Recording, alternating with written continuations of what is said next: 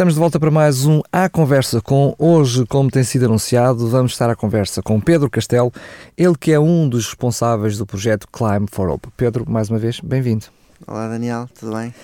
Pedro, eu começo por te fazer a pergunta lá para a Alice, que é explicar o que é que é isto de Climb for Hope. Olha, Climb for Hope, um, pronto, em palavras muito reduzidas, é um projeto humanitário que eu e o Costia uh, criamos. Uh, antes disto ser um projeto humanitário, isto era uma aventura que nós queríamos fazer uh, enquanto jovens, não é? Nós somos alpinistas, gostamos muito de subir montanha e decidimos que antes de chegarmos aos 30 anos de idade, e aqui sem fazer nenhuma discriminação de idades, mas pronto, que queríamos fazer assim uma aventura maior. E começamos a pensar e decidimos: olha, vamos subir o maior cume de cada país da União Europeia. Ei pá, isto aqui parece, parece uma coisa interessante, uma boa aventura. Pronto, e assim foi, mas ao fim de algum tempo nós hum, achamos que seria um bocadinho egoísta da nossa parte gastar tanto tempo, dedicação e investimento em algo que fosse só para nós mesmos, só para a realização pessoal. E decidimos adaptar as coisas e achamos que poderíamos inserir aqui uma causa. Uh, e assim foi. Então nós, uh, depois de adaptarmos aqui um bocado o projeto, decidimos que, pronto, vamos fazer o Climb for Hope em função de uma causa. Portanto, o Climb for Hope consiste em ir a um local, identificar uma, uma necessidade, divulgar essa necessidade o mais possível, conseguir apoio para essa necessidade, voltar ao mesmo local e satisfazê-la. Portanto, em curtas palavras, isto é o Climb for Hope. Mas como é que chegaram então a essa necessidade que uh, atualmente decidiram uh, satisfazer com esta iniciativa? Pronto, então aí, uh, dividindo isto aqui um bocadinho em duas partes, não é? A parte do ir a um local identificar uma necessidade e depois a segunda parte do conseguir divulgar, conseguir apoio e satisfazer a necessidade. Então, nós, em meados de novembro de 2016, quando já tínhamos o projeto decidido o que queríamos fazer, uh, esta primeira parte ultrapassava-nos, como é que nós íamos a um local identificar uma necessidade, não é?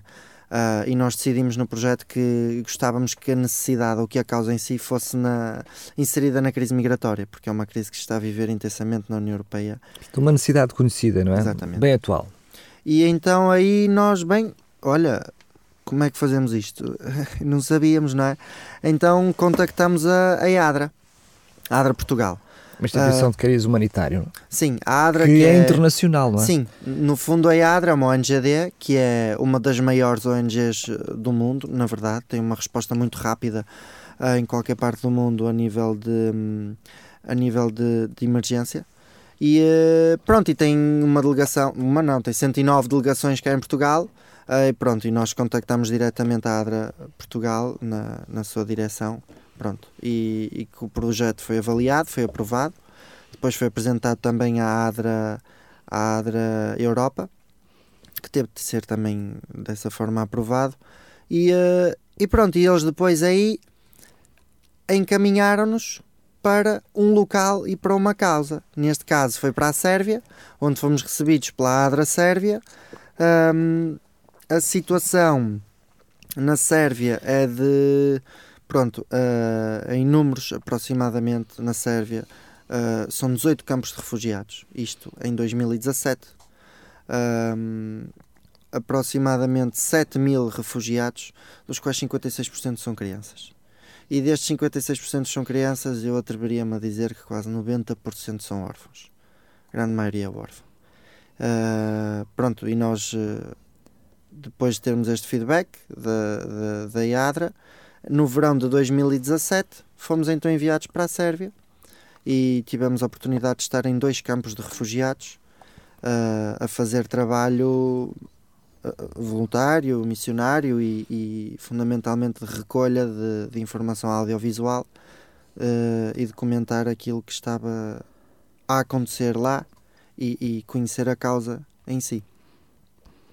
É verdade que uh, depois de literalmente a expressão é apalpar terreno, perceber quais são as necessidades, passa para uma segunda fase, é como uh, uh, aproveitar uma ideia de alpinismo e trazer respostas a esta causa.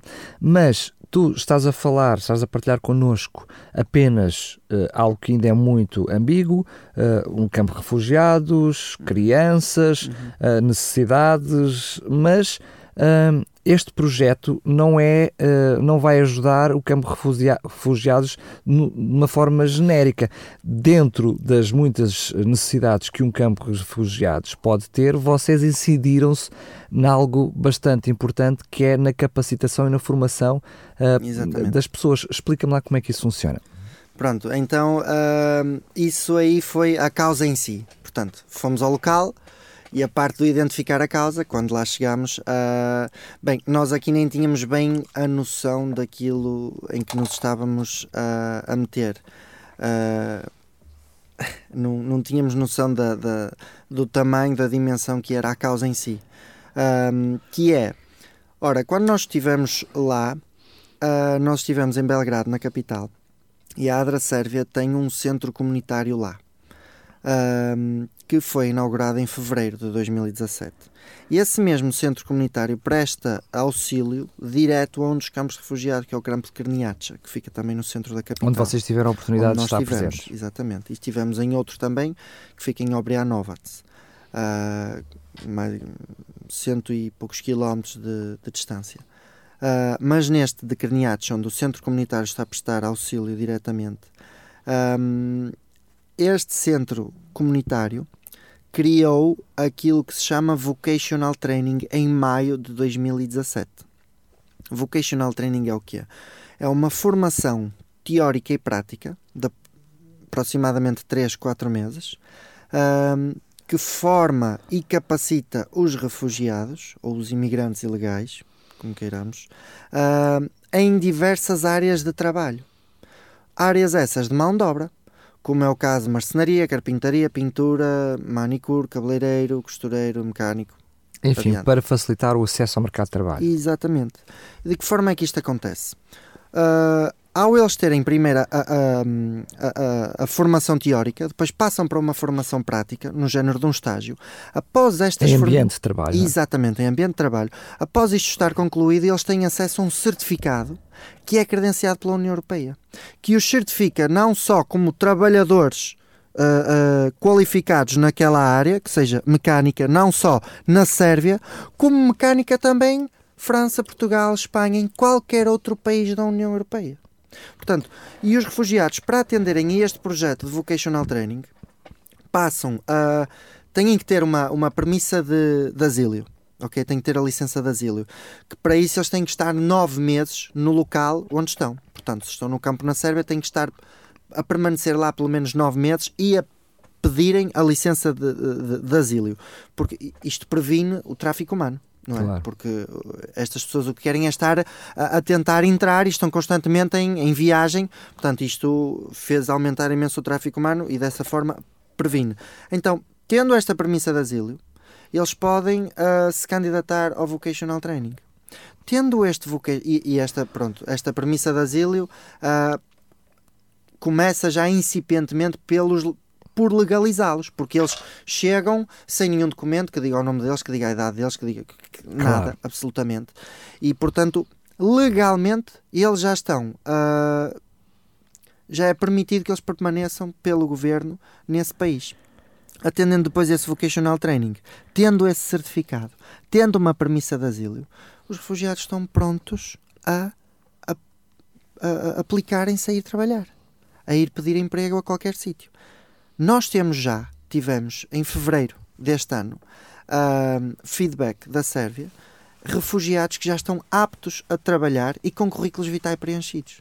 São os currículos que nós usamos aqui para quando vamos pedir trabalho a algum lado. Portanto, isto é inédito. Isto não aconteceu ainda, está a acontecer agora pela primeira vez na história de toda esta crise de refugiados. Mas tudo isso tem custos, não é? E a ADRA Sérvia acaba por suportar uh, esses custos.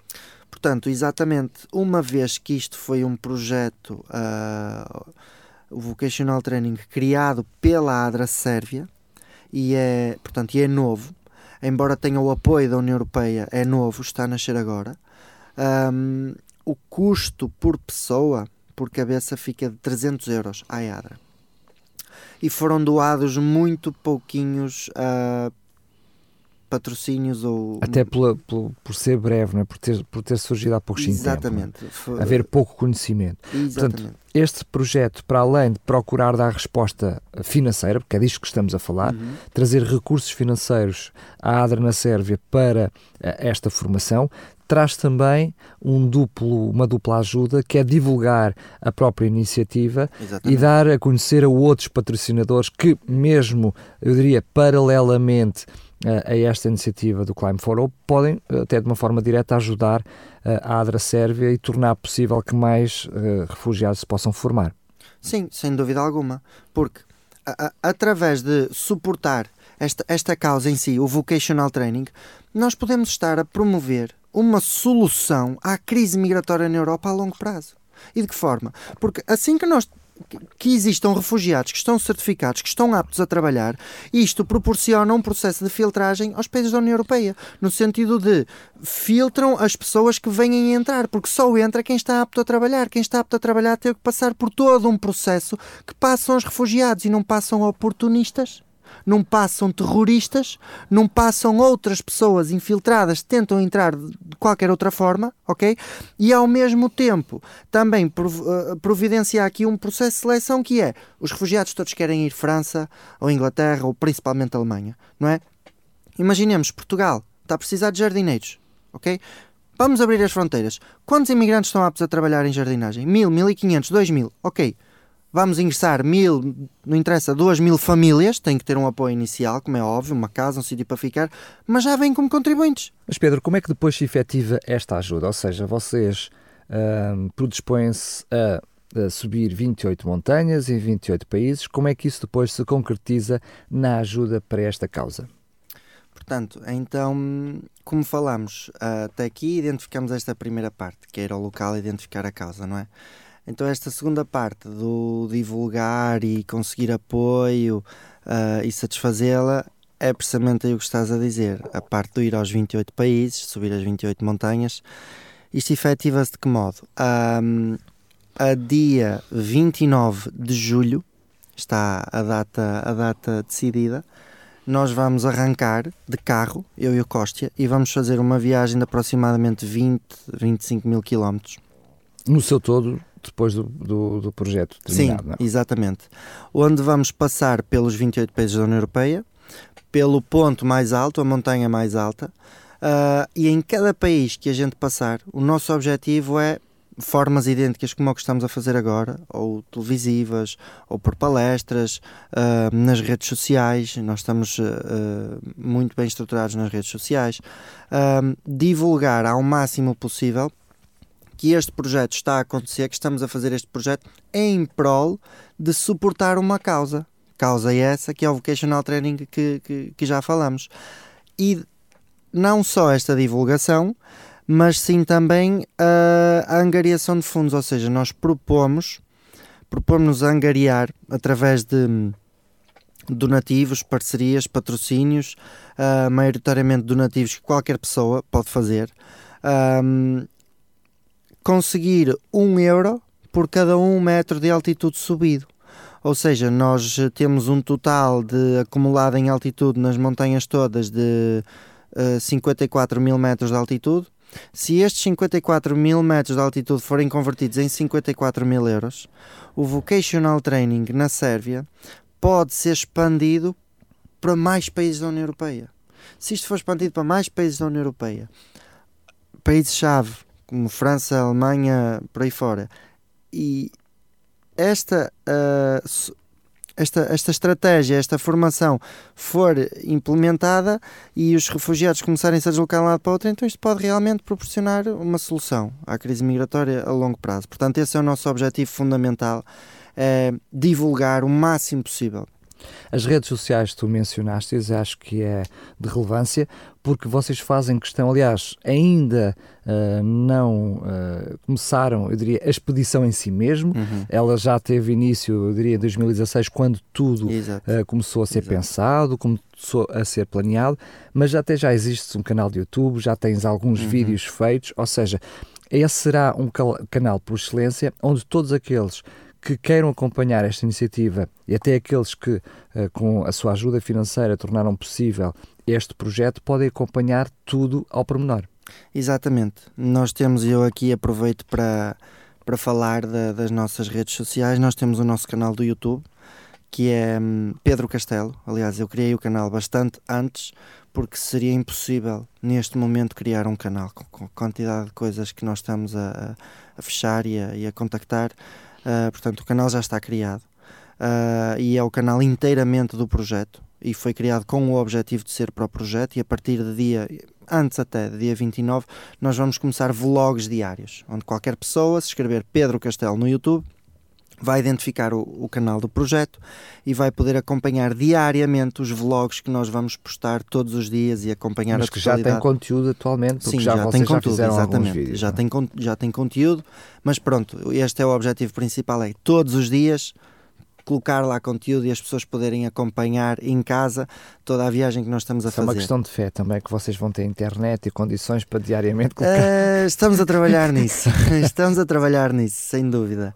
Uh, mas temos também a nossa página do Facebook, Climb for Hope, é a primeira que aparece, e é a forma mais eficaz onde hum, qualquer pessoa pode uh, saber mais acerca deste projeto. Porque hum, lá na página do Facebook estão as informações para os donativos, portanto, o nosso objetivo, e vou frisar aqui, o nosso objetivo é conseguir donativos das pessoas dos ouvintes, dos amigos das instituições que possam se sensibilizar face a esta causa e dar o seu apoio em nível donativos, que podem no Facebook ver lá ou através da conta bancária, que nós temos lá a nossa primeira publicação, indica logo a nossa conta bancária, nossa, que é uma conta bancária da ADRA, mas que está destinada ao projeto. Deixa-me só fazer aqui uma pausa, eh, portanto, porque acho que é pertinente.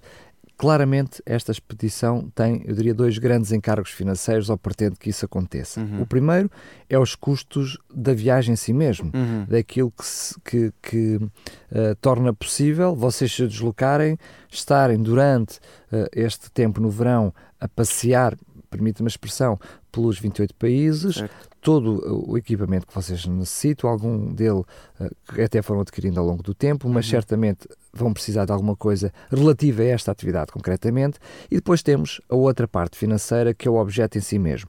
Vocês fizeram questão logo à partida de que as coisas ficassem claramente distintas, ou uhum. seja, todo e qualquer donativo que é feito para a causa em si mesmo uh, vai para uma conta diretamente da ADRA, não passa por vocês. Exatamente. E, portanto, isso salvaguarda que qualquer cêntimo que seja doado a esta causa vá diretamente para o qual está a ser uh, canalizado. Todos os custos inerentes à própria expedição, vocês colocaram no vosso coração que ou arranjavam de uma forma particular patrocínios para eles ou uh, saíam do próprio vosso próprio bolso. Um, isto é como eu estou a dizer, não é? Sim, é exatamente como tu disseste. Portanto, foi logo de início decidido que hum, iríamos fazer esta aventura. Portanto, a proporcionar a visibilidade a esta causa ia acontecer, independentemente se nós tivéssemos ou não patrocínios para o nosso orçamento. Portanto, existem duas contas bancárias da ADRA. São ambas da ADRA, na mesma? Ambas da ADRA. Portanto, uh, o dinheiro nunca acaba por passar pelas nossas mãos, ok? uh, passa sempre entre doador e ADRA. Um, e nós decidimos que um, toda a divulgação que é feita, tudo que tudo onde se vê o vocational, o, o Climb for Hope e por sua vez o vocational training, há uma conta bancária associada. Conta essa que é aquela à qual nós estamos a nos propor a angariar um euro por cada metro de altitude subido. Podíamos, para que os nossos ouvintes perceberem a diferença, chamar a conta do Vocational Training e a conta do Climb for, for okay. Rope, está bem? Portanto, o Climb for Rope seria a conta e é a conta dos custos inerados, eh, eh, inerentes eh, à própria expedição. Exatamente. e depois o, o, Vocational Training seria a conta diretamente para o projeto, que resulta como objetivo que seja precisamente um, quilo, um, um, um, euro. um euro por cada metro que vocês vão, vão, vão escalar. Verdade seja dita que para aquilo que é os custos da vossa iniciativa, ou seja, aquilo que até é uma parte não ou menos visível, que vai ser menos visível neste projeto, que já está a acontecer neste momento, as coisas até estão neste momento já encaminhadas. Ou seja, aquilo que são os, os patrocínios que vocês conseguiram para a viagem, neste momento as coisas estão mais ou menos asseguradas, é isso? Sim, um, a nível de orçamento e pronto, não há feita nenhuma divulgação em relação a isso, porque nós queremos canalizá-la toda para a conta do Vocational Training, que reverte para a causa. Mas um, para o nosso orçamento, porque é óbvio as coisas têm um custo, isto para que as pessoas não pensem que estão a doar ou a dar donativos e isso será para nós irmos subir montanhas. Não.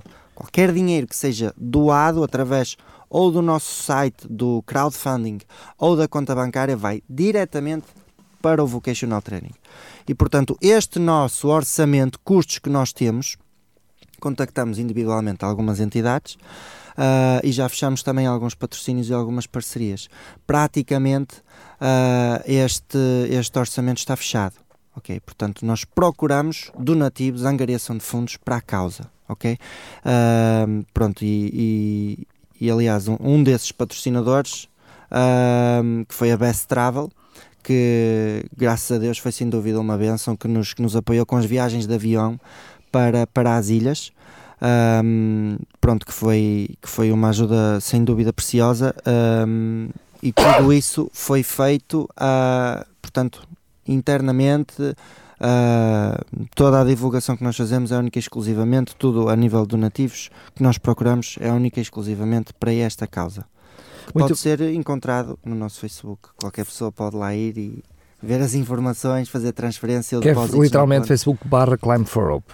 Uh, no Facebook basta até escrever um, Climb for Hope e é o primeiro aparece, que aparece. aparece Se não, é simples. Uh, youcaring.com barra Climb for Hope ou então gofundme.com barra WeClimbForHope uh, e são dois dos nossos sites de crowdfunding onde estamos a receber donativos, seja por, transfer, seja por uh, car, uh, cartão de crédito ou por PayPal e mesmo esses donativos que caem aí caem diretamente na conta da IADRA, do Vocational Training, da causa em si. Uh, portanto, e tudo está dentro dos parâmetros legais. Qualquer pessoa, qualquer doador, qualquer entidade que pretenda ter um recibo uh, com o, o, número de contribuinte para efeitos, devidos efeitos fiscais, seja pessoa singular, seja pessoa coletiva, o mesmo é passado. Claro. Aliás, estando por detrás a ADRA, portanto, Sim, não, não, não há sequer motivos para questionar essa situação pela credibilidade que a ADRA tem ao longo de tantos anos exatamente. e em tantos países no mundo. No entanto, é bom esclarecer para os nossos ouvintes sim, sim. que isso mostra não só a nobreza da causa, mas a transparência também exatamente, da mesma. Exatamente. Um, a questão de, de, do acompanhamento uh, por parte das redes sociais de, de quem nos está a ouvir neste momento um, também terá alguma ferramenta para conseguir medir o pulso à forma como está a correr a mesma? Ou seja, uh, vocês têm um objetivo, que é conseguir chegar aos 54 mil euros mas eu consigo, uh, naquilo que serão os vossos uh, vlogs diários, as vossas publicações de vídeo diariamente, eu consigo perceber a forma como está uh, a decorrer, ou ter sucesso ou, ou, menos sucesso, aquilo que é o, o, o, donativo, visto que vocês não têm acesso à conta, quem tem acesso à conta é a ADRA, uhum. vocês conseguem medir o pulso para quem está a acompanhar também perceber como pode ainda, mesmo já tendo ajudado, se pode ajudar mais? Uhum. Sim, nós temos isso, foi logo uma das coisas principais que nós pensamos que é muito importante o doador ou o espectador, ou ouvinte, saber, ter uma noção de como as coisas estão a acontecer. Uh, e sim, por exemplo, nos, nos sites de crowdfunding é possível ver quanto já foi doado. Embora uh, nós vamos fazer, uma vez que a divulgação será, será diária, principalmente através do YouTube, nós vamos fazer uh, o constante update, porque embora as contas nós não temos acesso às contas, como é óbvio, são da ADRA, mas a ADRA uh, está em contato connosco no sentido de nos dar o update. Olha, a conta esta semana ou este dia teve mais X, a conta já vai em X, a conta já vai em Y. E então nós vamos fazendo um update daquilo que temos face àquilo que já subimos. Ok?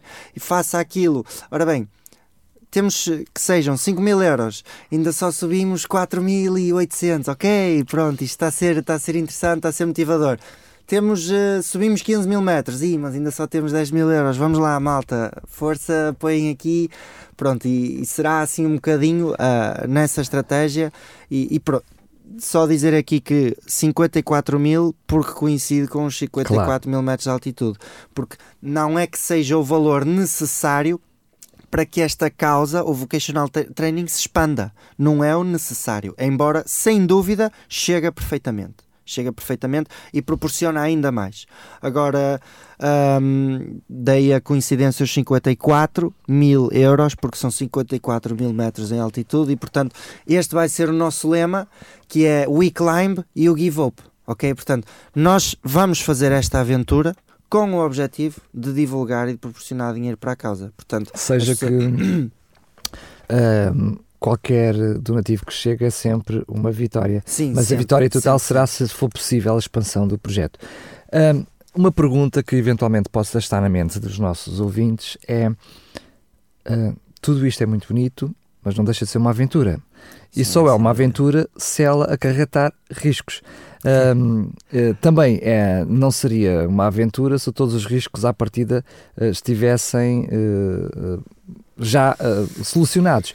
Mas vocês pensam que as coisas nem tudo pode correr bem, tem plano B? Como é que vocês pensam, uh, apesar de jovens, uh, ainda tenho na minha mente bem presente o que me disseste no início, ah, até aos 30 anos, uh, isso também reforça um pouquinho a loucura do jovem, mas vocês têm plano B de alguma forma?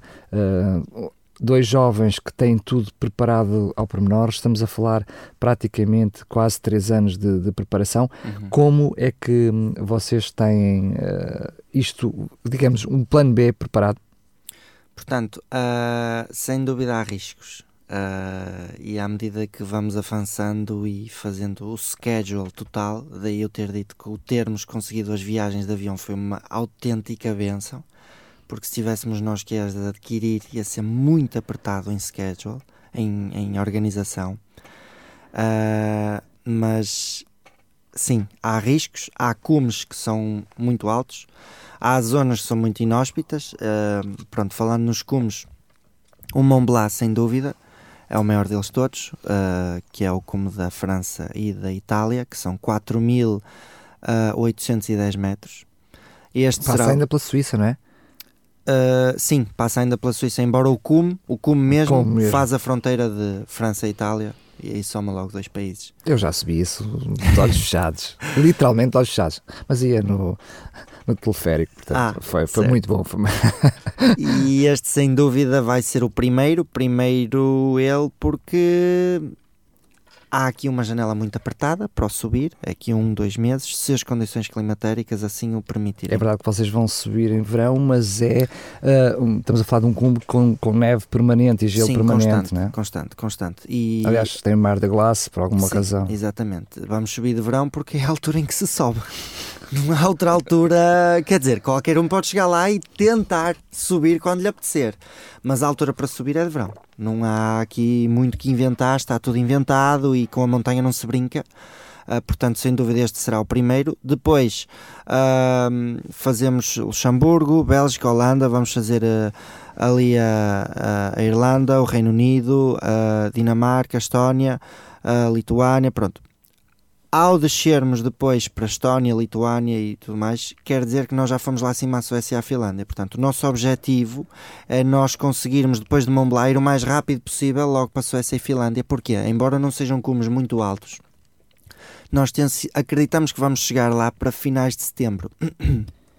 Ora, isto são países que são nórdicos, uh, é mesmo na pontinha norte dos dois países, portanto se virmos no mapa, isto já fica na linha siberiana, ok?